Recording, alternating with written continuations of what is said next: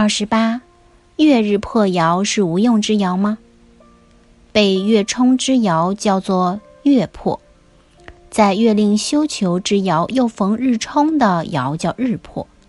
一般来说，不管是月破还是日破，不能单凭这点来确定卦的吉凶，必须要视全局而定。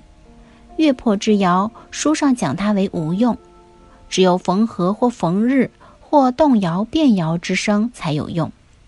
但是月破之爻针对近期内。